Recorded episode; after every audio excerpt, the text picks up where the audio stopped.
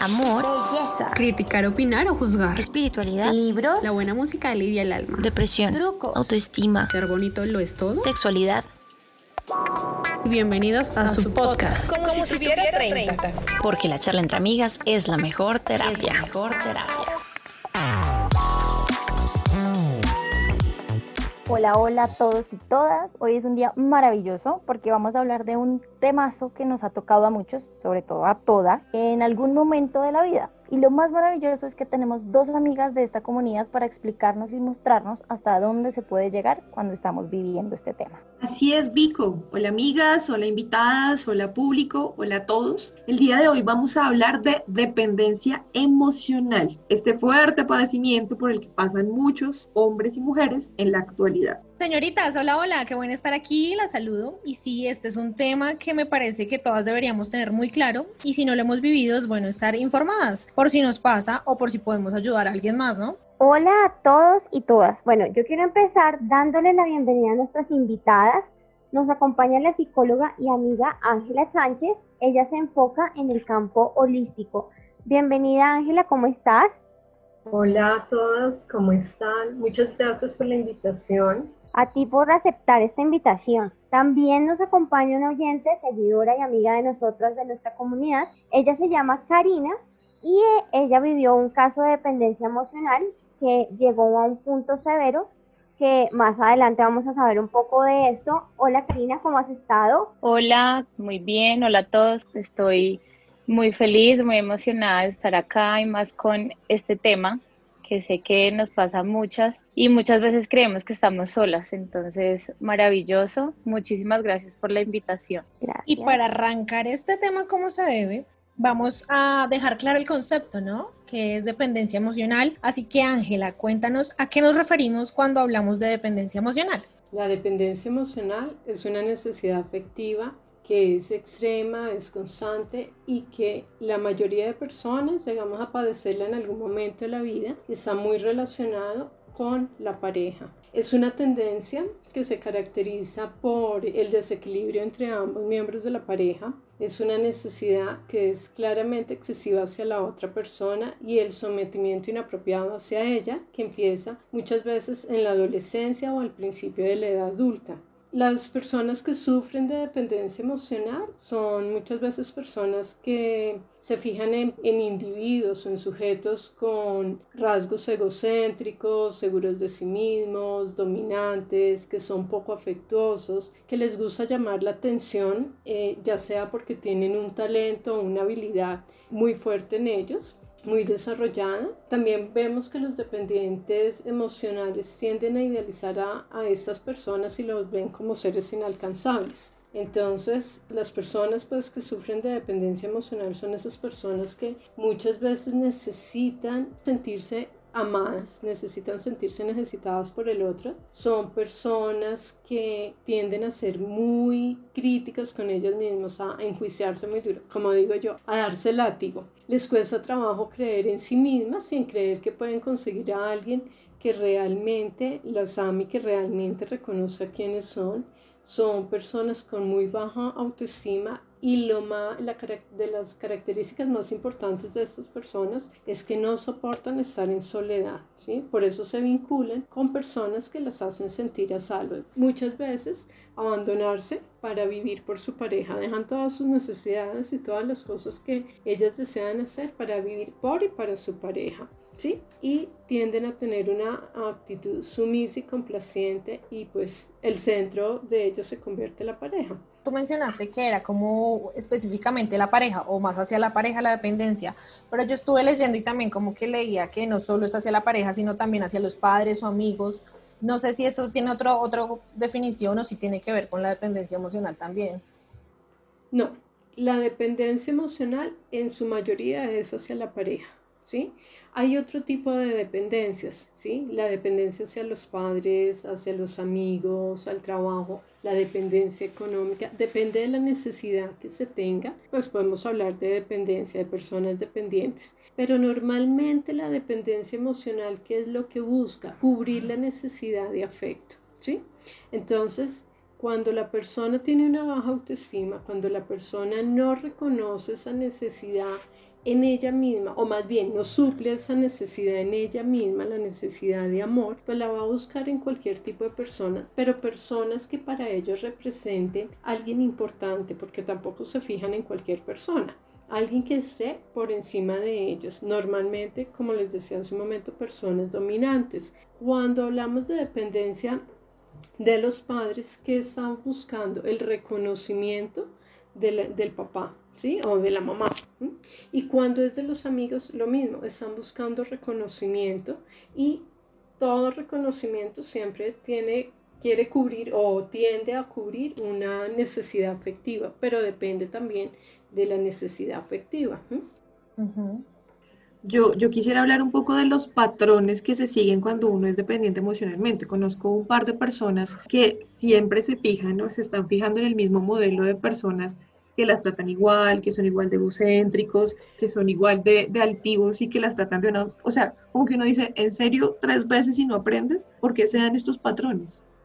Esos patrones se dan porque no hay un aprendizaje no hay un, no, no identificamos, a ver, los patrones, normalmente la, normalmente la persona dependiente no identifica esos patrones, esos patrones se identifican, los identifican los de afuera, son temas, son situaciones y comportamientos inconscientes. Precisamente por eso vuelven y repiten la misma historia, porque cuando lo traes a la conciencia, cuando identificas qué es lo que está sucediendo, pues ya prevés el no caer nuevamente en una relación de esa. Pero muchas veces es algo inconsciente, algo que se ha dado en, en, alguna etapa de la vida y que hace que la persona tenga una, una necesidad afectiva. ¿sí? Fuera de eso, estamos hablando de que pueden ser personas que tienen muy baja autoestima o personas que tienen miedo o intolerancia a la soledad, son personas que tienen mucho miedo al fracaso en las rupturas de pareja. También tiene que ver muchísimo con las creencias que tenemos, porque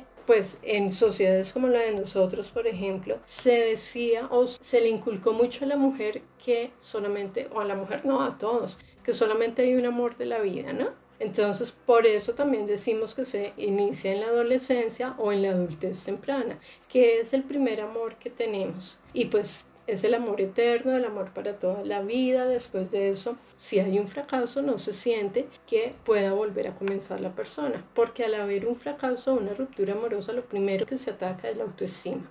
Casi siempre, sobre todo en las personas que no tienen una autoestima bien estructurada, sienten que la vida se les acabó, que no van a poder volver a comenzar, que no pueden vivir sin esa persona. Pero esos son patrones que no se identifican fácilmente porque estamos sumidos en el sufrimiento, porque nos han enseñado que solamente nos enamoramos una vez en la vida. Entonces, si yo me enamoro una vez en la vida, pues ya perdí, o sea, no tengo derecho a tener a nadie más, ¿cierto? Y son creencias que están muy arraigadas arraigadas bien sea por la crianza, por la religión, porque la religión desafortunadamente no, nos inculca mucho eso, por todos los aspectos que, eh, que envuelven las relaciones de pareja, ¿no? Entonces también es, es, es identificar qué fue o dónde tengo una falencia, ¿sí? Y sobre todo de, de un tema de merecimiento también.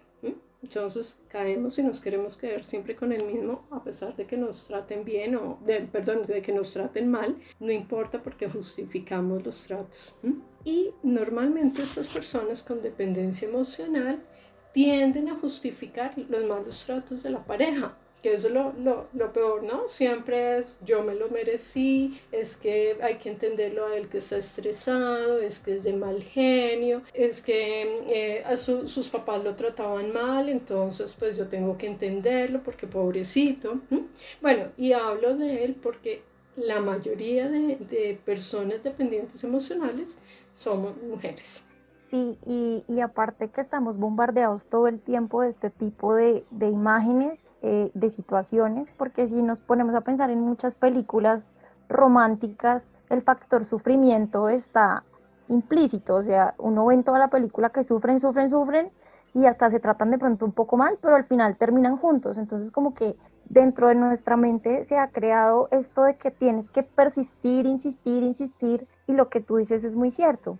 En mi caso, no, no, nunca llegué a un punto de decir, no puedo vivir sin él y me va a quitar la vida y me muero, pero sí sentí que se volvió como una adicción, o sea, como una adicción a decir, tengo que intentar, tengo que volver a intentar, y es que él es orgulloso, pero es que tengo que entenderlo porque es que él es así y, ser buena persona para mí quiere decir que tengo que entenderlo a él. Entonces, te iba a preguntar por qué se crea este pensamiento o esta sensación de, dependencia emocional, pero pues lo has dicho ya con todo lo que nos, nos estás diciendo. Y sí, es, es como, como que yo no sé, se vuelve esa persona como tan vital, o sea, tú empiezas a rodear como si ese fuera el sol y, y se le olvida a uno que el sol es uno. Es, es, es una cosa fuertísima, la verdad. De acuerdo. Eh, sí, ¿Qué, ¿qué es lo que hace? En la mayoría de los casos es el miedo a la soledad, ¿sí? Eh, son las creencias que tenemos, como les decía, otra creencia que hay que está muy arraigada, bueno, mentiras, gracias a Dios ya está empezando a cambiar y es que a los 30 años tenemos que tener esposo, cuatro hijos, casa, carro y todo, entonces imagínate, si yo llego a los 29 años con una, un fracaso emocional, pues de, a ver, ya la vida se me acabó y ya estoy vieja, ya no puedo hacer cosas, entonces me tengo que someter a esa pareja para cumplir las expectativas de los demás, que muchas veces ni siquiera son las de uno como decía Vico, se, vuelve una adicción, porque cuando hay una ruptura, comienzo a tener el síndrome de abstinencia, ¿no? Entonces me hace falta, no puedo vivir sin él, eh, no importa, yo vuelvo y le doy otra oportunidad porque es que esa es mi oportunidad y si no, ¿qué tal que no consiga a alguien más, ¿no? Es lo que normalmente eh, pues estas personas piensan, no voy a conseguir a nadie más, como sufren de baja autoestima, pues ¿quién más me va a volver a mirar? Si se me a mirar, tengo que hacer todo para volver a llamar su atención. Además, acordémonos que las personas dependientes normalmente buscan a personas egocéntricas y dominantes y en muchos casos narcisistas. Entonces yo tengo que alimentar su ego, hacerlo sentir bien para que él me voltee a mirar. ¿Por qué? De, en mí o pues en la persona dependiente hay una actitud sumisa que hace que todo lo que el otro diga casi que es palabra sagrada, ¿no? Entonces yo tengo que hacer, tengo que complacerlo para que él se quede conmigo, ¿sí? Entonces tiene que ser complaciente, tiene que dejar muchas veces su vida al lado porque si no le presta toda la atención a él, entonces es que no está con él, ¿sí? No, supuestamente no hay presencia y cómo se suplen todas esas necesidades desde, desde el amor romántico, como decían ustedes, desde el sufrimiento, desde los celos, porque esa es otra cosa, ¿no? Cuando se cae en la ruptura, cuando se cae en el síndrome de abstinencia, empiezan a buscar y empiezan a hacer cosas para suplir esa necesidad, para que yo no sienta que me estoy muriendo, para que yo no sienta que no voy a poder vivir sin esta persona. Y una cosa es que te duele, y está claro, si hay amor, que te duele, y otra cosa es que tú sufres y que creas que la vida se te acabó y se, te estancaste ahí porque no estás con esa persona que en la mayoría de los casos te está haciendo daño y tú eres consciente de eso, pero no eres consciente, sencillamente no lo puedes ver, ¿sí? Sino como romantizamos el amor, y el amor es sufrimiento, y el amor es tolerancia, y el amor es paciencia, y el amor todo lo puede, entonces yo me someto a ese supuesto amor. Y ah, me abandono yo, dejo de amarme yo por creer que el otro me ama. Bueno, yo tengo como la historia que, de un amigo que voy a contar rápidamente porque yo creo que eso es dependencia emocional, pero digamos que como que contraría un poco algunas de las cosas que has dicho, como esto de la necesidad de estar acompañado. Y es que él, porque este es un caso de un hombre, ha tratado de alejar a todo el mundo, ¿sí? O sea, él como que tuvo una relación muy linda de dos años cuando estaba en sus 20 y empezó a hacer todo en función de la chica, pero pues la relación terminó por la intensidad de él, ¿sí? Por esa necesidad de control, la necesidad de ella, la necesidad de, estar así juntitos los dos. Y tuvo un periodo pues de irse a bares con chicas, y, ¿sí? Y luego ella se casó, tuvo un hijo con otra persona y automáticamente este, este personaje se cerró se cerró así como completamente con la excusa de uno solamente tiene un amor en la vida y entonces yo ya tuve mi amor en la vida y mm. entonces ya nunca jamás voy a tener a nadie. Literal, hace mucho tiempo no está con nadie precisamente porque ya se cerró eso. Entonces yo digo como esto de pronto pudo haber sido una dependencia emocional o es una dependencia emocional de alguna manera, la tuvo, no sé, pero pues digamos que sí me parece que es un caso como muy, como muy extraño, ¿no? Pero ¿qué pasa acá? Muy seguramente él sí ha identificado que es dependiente emocional y tiene miedo a volver a caer en una relación de este tipo. ¿sí? Entonces habría que mirar cuál es su historia para poder decir si es o no es dependiente emocional. Pero fíjate que una de, los, de las cosas que se cumplen ahí con él es solamente hay un amor en la vida y me casé con ese y me moriré con ese y no me doy la oportunidad de tener a alguien más, por miedo seguramente a fracasar nuevamente. Ahora llegó el turno de Karina.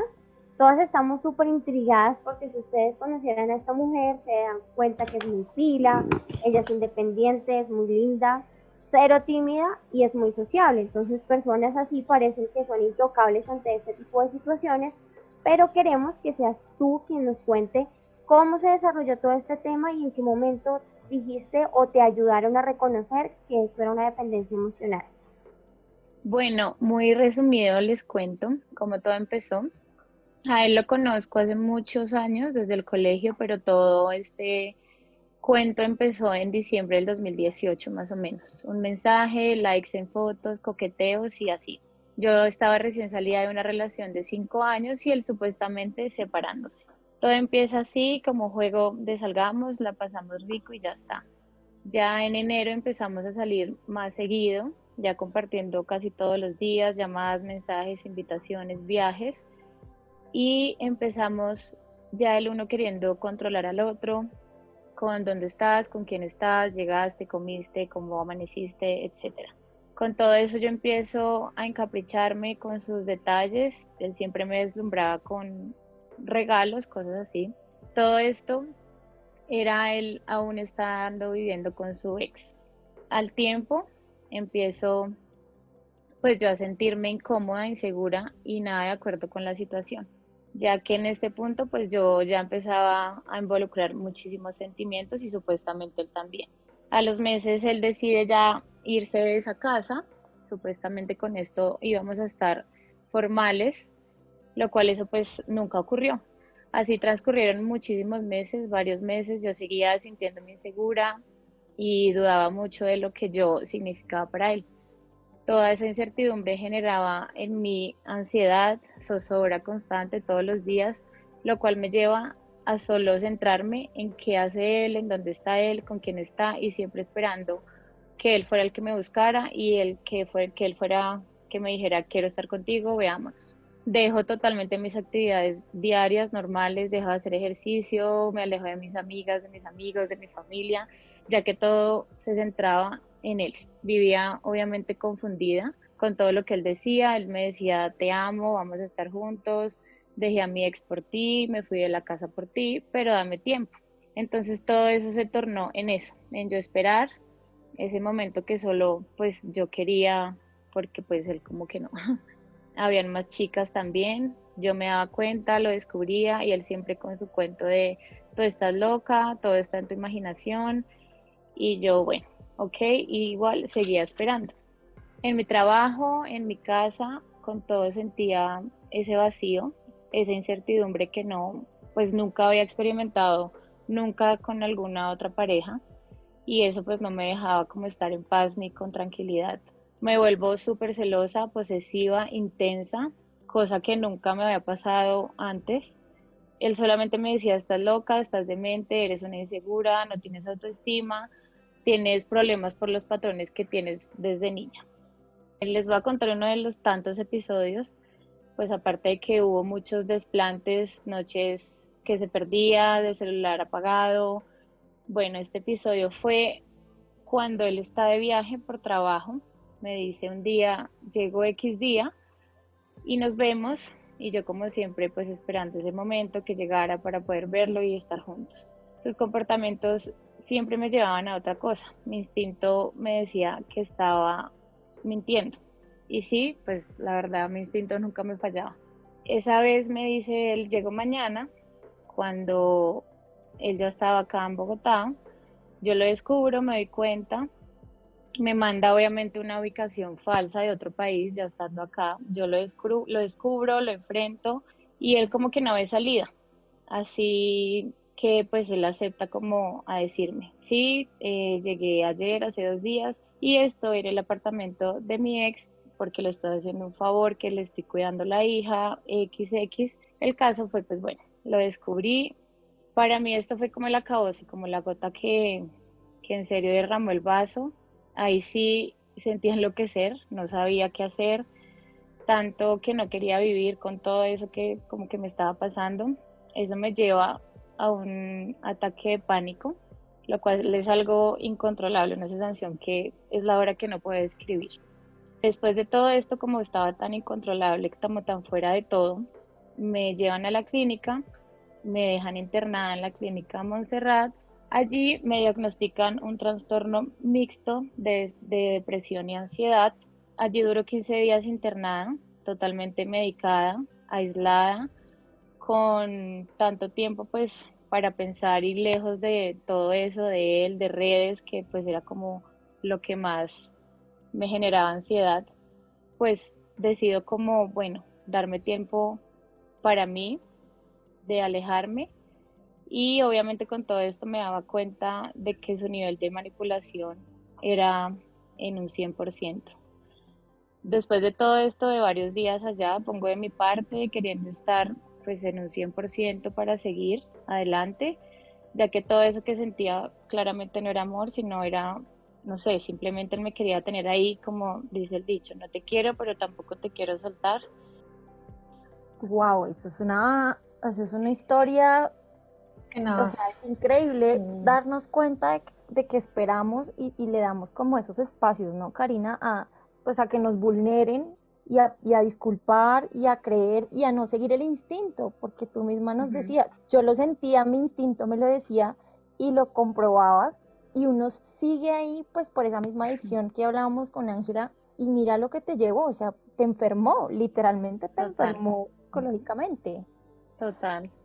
Y aparte viste con uno que se creía psicólogo, ¿no? Porque él te estaba Ah, sí, él me diagnosticaba, ¿no? Estás loca, te, tienes demente y tus patrones son, mejor dicho. O sea, Todos se creen psicólogos en ese momento, o sea, yo conozco historias en donde les, los, los, las han medicado, o sea, como debería tomarse esto, porque es que ustedes me tienen hasta acá, porque es que su dependencia es terrible, váyase, vaya y véase, obsérvese, es que eso es por culpa de su papá, eso es por culpa de sus hermanos. Y ellos, no, ellos nunca saben cómo el problema, ¿no? Ellos no son el problema nunca. Chicas, acuérdense que las personas dependientes buscan personalidades narcisistas y egocéntricas. Entonces, el narcisista nunca va a tener problemas, él es perfecto. Perfecto. El problema es el otro. De acuerdo. Y Karina, pues todo indica que, que cayó con un narcisista. Uf, Me atrevería a pensar que un narcisista psicópata, ¿no? Entonces, Muy. Tocar para llevarla al, al punto de entrar a un psiquiátrico es, porque era un narcisista psicópata. Pero entonces, Karina, tú nunca o sea, de, tus 30 años, de tu vida, nunca habías tenido un tipo de dependencia como esta. O sea, no era algo típico, recurrente, como lo que, digamos, Cali nos decía en su momento. ¿Esto fue la primera vez? Sí, eh, nunca. He tenido dos parejas, pues antes de él, largas las dos relaciones, súper largas, súper cero tóxicas. O sea, nada, nunca había experimentado ese tipo de celos, de dependencia, de, de estar pendiente de lo que decía Ángela me escribió, no me escribió, llegó, no llegó, dónde está, porque nunca, nunca había experimentado eso. Como dice el dicho, siempre hay alguien que saca lo peor de uno, pues a mí él sacó lo peor de mí en, eso, en esos meses. Me, descono o sea, me desconocían mis amigas, mi familia y obviamente yo, pues no, o sea, no era yo. Wow. Sí. fuerte. Entonces, Ángela, en esta historia que Karina nos cuenta, pues así como muy brevemente, ¿dónde sería el momento o la situación en la que sale la primera bandera roja donde yo hubiera podido decir, estoy siendo dependiente? O sea, aquí algo, algo raro me está pasando, me desconozco. Bueno, ahí hay varios, pero, pero ella habla la primera que aceptó que él estuviera todavía con su exnovia, empezó a aceptarle que tenía varias parejas y no pasaba nada. Cuando él empezó a tratarla mal, decirle que tenía baja autoestima, que estaba loca, que, que fuera, que le dijo que fuera un psicólogo o algo así. sí, em, que estaba demente. pesadamente cuando comenzó sin haber sido, sin haber tenido comportamientos antes de celos, por ejemplo, cuando comienza a obsesionarse con él, esos son banderas, ¿sí? Porque lo que tú decías, Karina, cuando uno comienza a desconocerse, eso es un signo de alarma cuando uno comienza a hacer cosas que antes no había hecho y que claramente son provocadas por el otro, pero que el otro obviamente no va a aceptar que le provoca a uno eso. Si la pareja, yo siempre he dicho, si la pareja no te da tranquilidad, no es ahí. Y la ansiedad y la depresión son signos de dependencia. Entonces, eh, esos son, pues son signos de alarma, ¿no? Cuando uno permite que lo traten mal y justifica los malos tratos, porque es que para completar terminan diciendo, sí, ese fue culpa mía, yo lo provoqué, es que si yo no hubiese hecho tal cosa, él no había actuado. Ahí es un signo de alarma, cuando desde mi razón, yo sé que no hice nada, pero, pero me lo hace sentir y me hace sentir culpable, tanto que termina uno pidiéndoles perdón por algo que uno no hizo, ¿no? Ahí hay que empezar a mirar qué está pasando con uno y qué me está llevando a entregarle el control a la otra persona de lo que soy yo. Si yo quería hacerte una pregunta con respecto a todo este tema que nos estás diciendo. Hay un punto en el que la persona sola puede reaccionar y decir como, uy, si ya estoy dependiendo totalmente de esta persona, voy a salir de acá. O hasta que alguien no te ayude, no tú vas a salir. O puede llegar el caso que toda la vida sigues así. Hay casos de mujeres, de personas que siguen siempre así, porque vuelvo y les digo, no identifican dónde está el daño. Y vuelvo y les digo, tiene que ver muchísimo con las creencias que traen de su crianza. ¿Cuándo pueden identificar? Normalmente necesitan ayuda, normalmente hay un tercero que es el que les hace ver que esa relación no es sana. ¿Cuándo lo pueden llegar a identificar? Cuando comiencen a dejar a un lado sus, intereses, sus necesidades, sus amigos, su familia. Cuando la otra persona a mí ya me comienza a prohibir estar con mis amigos, estar con mi familia, ir al trabajo, ir incluso a visitar a, a mi familia, ese es un signo de alarma, ¿sí? Cuando definitivamente toda mi atención se centra en la otra persona, en estar pendiente. Hoy en día, por ejemplo, un signo es que yo tenga que estar pendiente de un mensaje, de una llamada, de si me contestó, si no me contestó, si con tanta tecnología, si está en línea, si no está en línea, por qué me escribió, por qué no me escribió. Y toda mi atención se centra en él y abandono mis, eh, mis responsabilidades o mis intereses. Ese es uno de los primeros signos de alarma para saber que estoy siendo dependiente. Otro signo de alarma es los tratos cuando el otro me hace sentir que no soy suficiente, que no hago nada para complacerlo, para tenerlo bien, para, para demostrarle mi amor. Pero desde el maltrato, desde subestimarme, de, de, invalidar todas mis opiniones, desde hacerme sentir que no invisible o que no algo, ¿no? Que es cuando te están atacando la autoestima. Ah. Esa, esas personas sienten que no pueden vivir solo y que tienen que estar en una relación para sentirse amados, para sentirse, para sentirse vivos, son signos de que pueden caer, pueden ser fácilmente dependientes emocionalmente, ¿no? De acuerdo, Karina. Y bueno, cuéntanos qué pasó después. O sea, tú saliste de la clínica y cuál fue el siguiente paso, ¿no? Porque no creo que, que, sea como que ya la clínica y ya salgo como una mujer nueva. Como nueva. ¿qué pasó? ¿Qué pasó después? Tristemente no.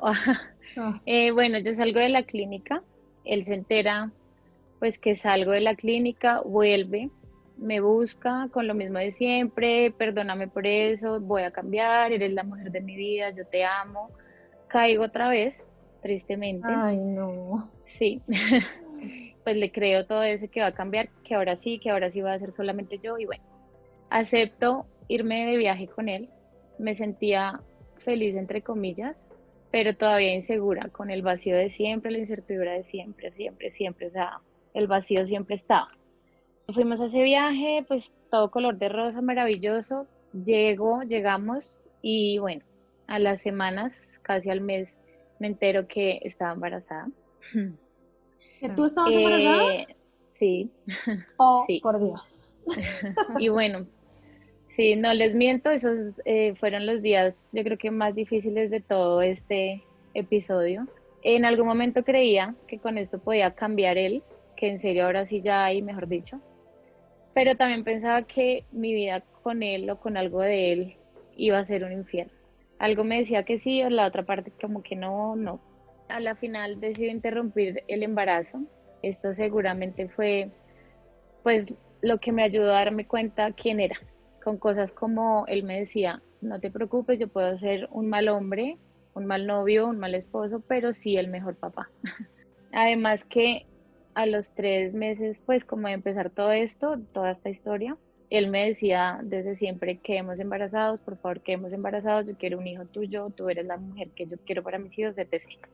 Bueno, obviamente, claramente, pues eso nunca fue verdad, o no sé, no sé si como dice Ángela, era un psicópata total. Después de todo eso, pues de que hice todo esto, eh, siempre me culpa de que yo maté a su hijo, de que él dejó su vida, su ex por mí, y solo, o sea, solamente que yo nunca, nunca entendí su trabajo, nunca lo, lo, lo supe manejar y que nunca lo esperé.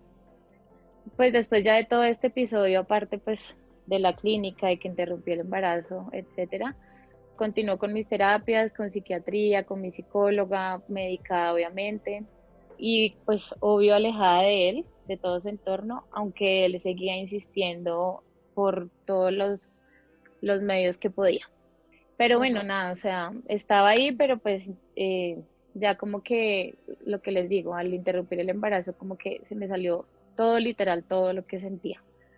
Me estrellé mil veces, pasé muchas cosas, aguanté muchísimo para que todo funcionara. Creía en sus palabras que pues a la final solo fueron eso, ¿no? Palabras y cero, cero hechos. No, fatal. Y acá te encontraste como con todos los tipos de hombre en uno solo. En uno solo. Sí, o sea, yo decía, ¿qué más puede pasar en, en este tiempo? No, ¿qué me falta? Es tan difícil, o sea, uno dice como, pero ¿cómo no te diste cuenta? Pero... No, me daba cuenta, pero... Terrible, ¿no? Claro, o sea, como que uno de verdad, como que... me entregada completamente. es, esa misma adicción, ¿no? Y como esa esperanza, como esa esperanza tonta que es radica, no sé qué parte de nuestro cerebro, de que sí, verdad, esta vez sí, y esta vez sí, no. Tuve muchas esta vez y no, ninguna fue. hubo una que, menos mal seguiste, ¿no? Porque imagínate ahí como que tuvieras interrumpido el embarazo, pero además siguieras con él, pues no, no, no, todo el tiempo, todo el tiempo hubiese sido ahí como terrible. Sí, claro. Eso es como los adictos, mientras no reconozca que hay algo mal, que hay un problema, va a seguir así. Entonces, contacto cero. Sí, totalmente. Y queremos saber, bueno, ya ahorita, cómo lo has superado y como cuéntanos así brevemente cómo fue ese paso a paso para llegar al punto en el que estás hoy. Bueno, primero la oración. Espiritualmente me fortalecí muchísimo, hice retiros, eh, muchas cosas que me ayudaron a encontrarme con Dios y obviamente conmigo misma otra vez mis terapias con mi psicóloga, pues que me ayudan un montón. Aún estoy con terapias, aún sigo con medicamento, mucho más baja la dosis, pero pues ahí vamos. Importante el aceptar que esto fue, que eso fue eso, ¿no? Un episodio, una enseñanza de muchísimo aprendizaje. Hoy acepto mis emociones. Antes era, llegaba una emoción, era, pero porque la siento? No puede ser, no puede ser, no ahora me llega la emoción porque obviamente en algún momento de la vida lo pienso, pero pues nada, lo dejo llegar, lo acepto y la dejo ir. Ya no la niego, ya no me niego a sentir eso, si lo pienso pues nada, pero pues es alguien que ya no está en mi vida, entonces nada, la dejo ir, la acepto y sigo en mi presente como estoy hoy, con quien estoy ahora y ya. Lo más importante es el amor propio, ¿no? Yo por encima de cualquier cosa, de cualquier persona, y que cuando yo decida estar con alguien más es te amo, pero no te necesito para estar bien y para vivir. Eh, obviamente vuelvo a mi rutina, vuelvo a hacer ejercicio, pues ahora obviamente como, como se pueda hacer la rutina en la pandemia, pero bueno, aquí voy soltando ese horroroso episodio, aprendiendo de todo eso, a pasar la página, ya que es alguien que no está en mi vida hoy, aprendo día a día y agradezco principalmente a Dios por darme la fuerza y la oportunidad de salir de ese hoyo para ser alguien mucho mejor de lo que era antes. Karina, ¿y qué le dirías a alguien que está escuchándonos y y está como en ese momento de ansiedad de que no quiere soltar y de que sabe que le hace daño, pero que está ahí pegada. ¿Qué le dirías tú así un consejo? O sea, así un, un como, es un shot de empoderamiento, decirle, mira. No, que lo, o sea, lo más importante en, en, pues en esto es, soy yo lo más importante. Si yo me siento así, sí, y yo lo que digo ahora, el amor no, no era así, eso no era amor, el amor es lindo, el amor es, estoy tranquila, estoy en paz, me siento feliz.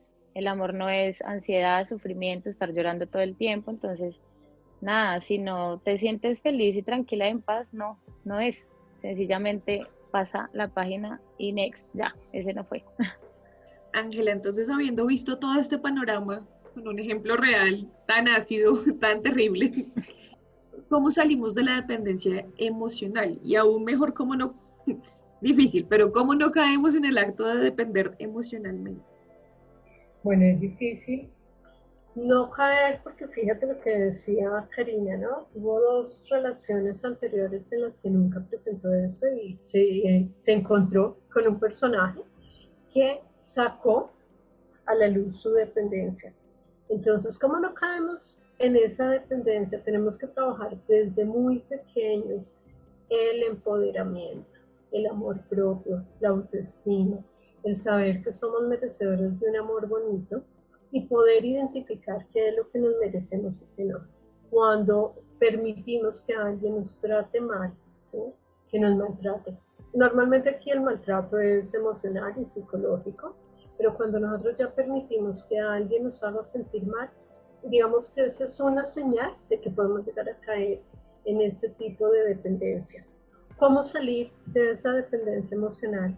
Hay que trabajar mucho en cada uno, en conectar con el ser interior, en conectar con lo que somos, reconocer que somos seres sagrados y que por ser seres sagrados nos merecemos un mejor trato nos merecemos algo, alguien que realmente reconozca y nos haga ver que somos merecedores de amor, que somos merecedores de una relación bonita, una relación tranquila. El decir te amo no necesariamente quiere decir que te amen, ¿cierto? Y hoy en día se dice tan fácil. Cuando sentimos que nos estamos obsesionando con la otra persona, ese es un signo y es una alarma para que nos demos cuenta que podemos caer en una dependencia emocional. Entonces, ahí es importante revisar y mirar qué nos está pasando. Cuando necesito del otro 24 horas, hay personas que si no se hablan cada media hora se sienten morir o sienten que el otro no está. Bueno, hay necesidad de eso cuando yo tengo claro qué es lo que soy y quién, y quién tengo. Cuando tengo una inseguridad continua de, la relación, ¿sí? de, si, de cómo va a ser, cuando no puedo controlar el futuro de la relación, mejor dicho, y eso me genera ansiedad o inseguridad, ahí es un, una señal de alerta. Cuando no nos sentimos merecedores o, nos, sentimos que no estamos a la altura de la otra persona, eso es otra señal. Entonces podemos, hay varias cosas que podemos ir identificando que nos puedan mostrar que, eh, que estamos cayendo o que podemos llegar a caer en una dependencia emocional. Y una de las cosas es el miedo a la soledad y el miedo al desamor. Esas dos cosas es importantísimo tenerlas en cuenta para no caer.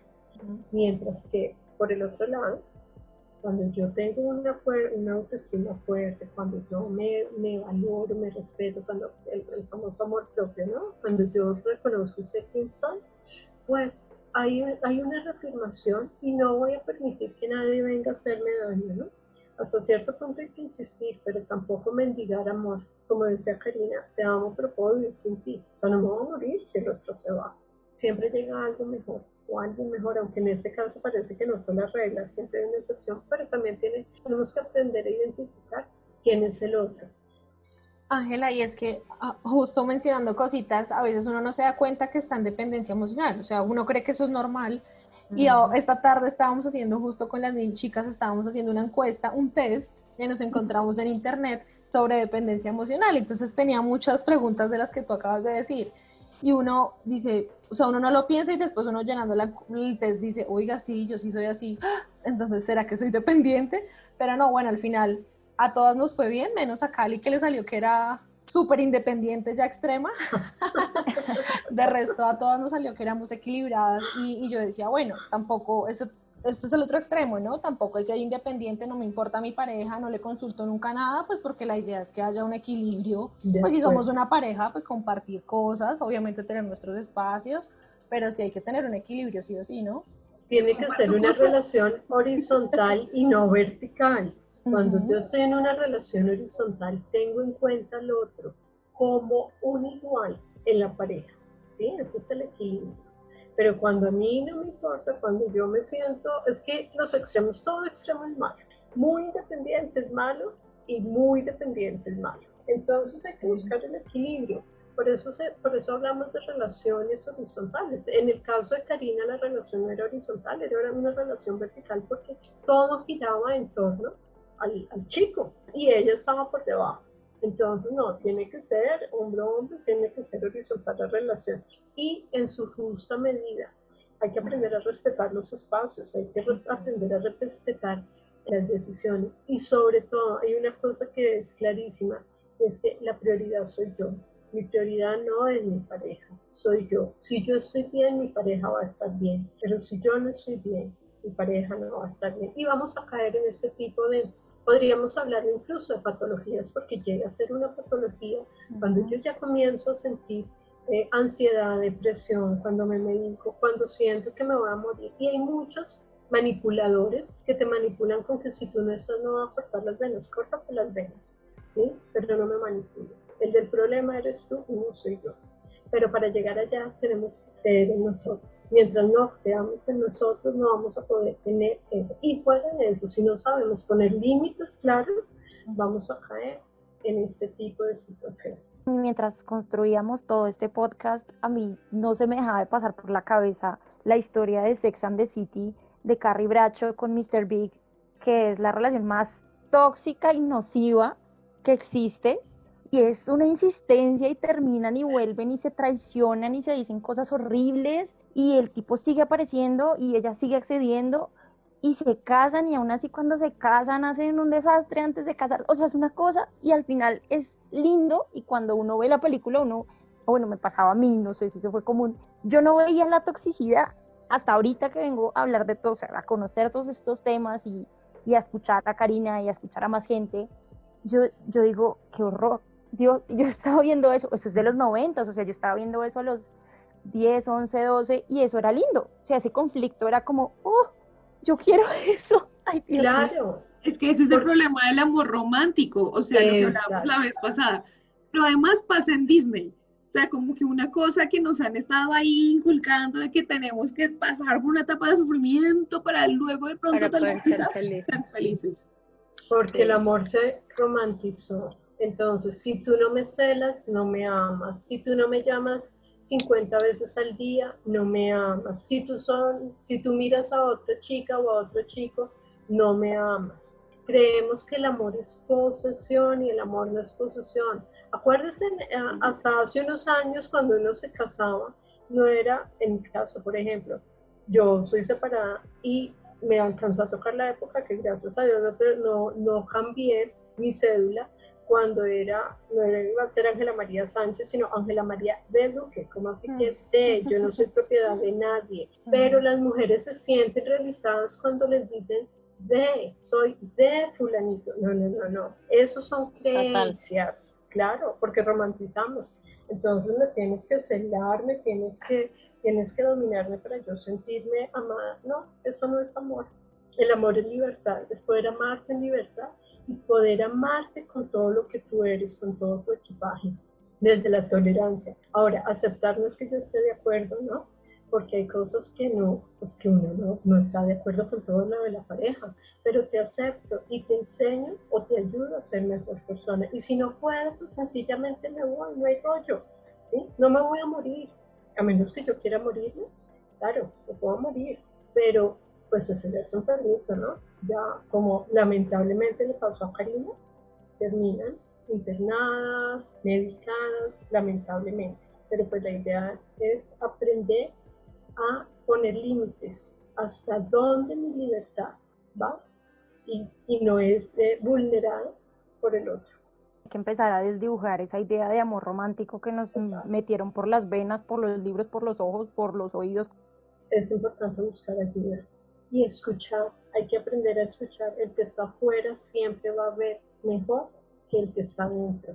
Entonces hay que aprender a escuchar, aunque moleste, y buscar ayuda. Es importantísimo que apenas empiecen a identificar estos patrones, busquen ayuda para determinar si realmente hay una dependencia o hay otro tipo de, de situación ahí que nos, que nos anormal. Y bueno, está claro que es vital conocernos y estar atento a nuestros pensamientos y emociones, ¿no? Para ver cómo varían o, o, cómo se, se, desenvuelven en situaciones específicas. Así podemos detectar a tiempo esas señales y no caer en dependencia emocional. De acuerdo. Así es. Nos tenemos que despedir de nuestras invitadas y les damos muchas, muchas, muchas gracias por todo lo que nos contaron, por contarnos sus experiencias a Karina y abrir como toda tu vida aquí ante nosotros en esos micrófonos y Ángela por estos consejos que nos van a servir tanto a hombres como a mujeres, porque acá nos damos cuenta que a veces también los hombres por ahí tienen su dependencia. Entonces, gracias a las dos. Muchas gracias a ustedes por la invitación y bueno, ojalá todo eso nos sirva a todos. Claro que sí.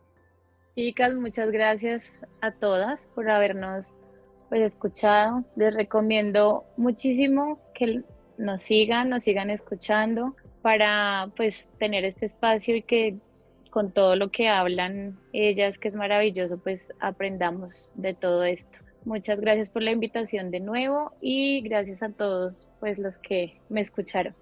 Gracias Ángela y Karina. Esperamos que nuestras oyentes que se hayan podido sentir identificadas hayan recogido aquí un poquito de sabiduría. Les recordamos que no están solas y que todo tiene solución y que, bueno, esto también pasará.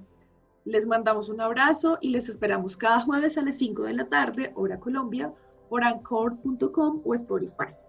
Si les gustó, compartan nuestros podcasts en sus redes sociales, por WhatsApp y todos los medios posibles. Recuerden también que no hay noche por larga que sea que no vea llegar la luz del día. Eso, faltaba la frase segura de Cali. sí, recuerden también que nos encuentran en YouTube escribiendo como si tuviera 30. Suscríbanse, denle like a nuestro podcast y en especial a nuestra nueva sección 5 minutos de terapia con, que para los que no han escuchado ya tenemos tres podcasts de 5 minutos, ¿no? Sobre control de emociones, gestión del tiempo y respiración consciente, así que no se los pierdan. Ya casi sale el cuarto para que lo esperen también. Sí, sí, sí. También nos pueden seguir en Twitter como arroba si 30, todo en letras, y en Facebook como si tuviera 30. Allí les estaremos avisando cuando publicamos nuestros podcasts y les damos pistas sobre los siguientes temas. Entonces estén muy pendientes, pueden escribirnos por mensaje directo o por inbox usando el hashtag como si tuviera 30. Chao, chao. Gracias, chao. Como, si, tuviera 30. Porque la charla entre amigas es la mejor terapia. mejor terapia. Síguenos en nuestra cuenta de Twitter, arroba si30, todo en letras. Y en nuestra fanpage de Facebook, como si tuviera 30.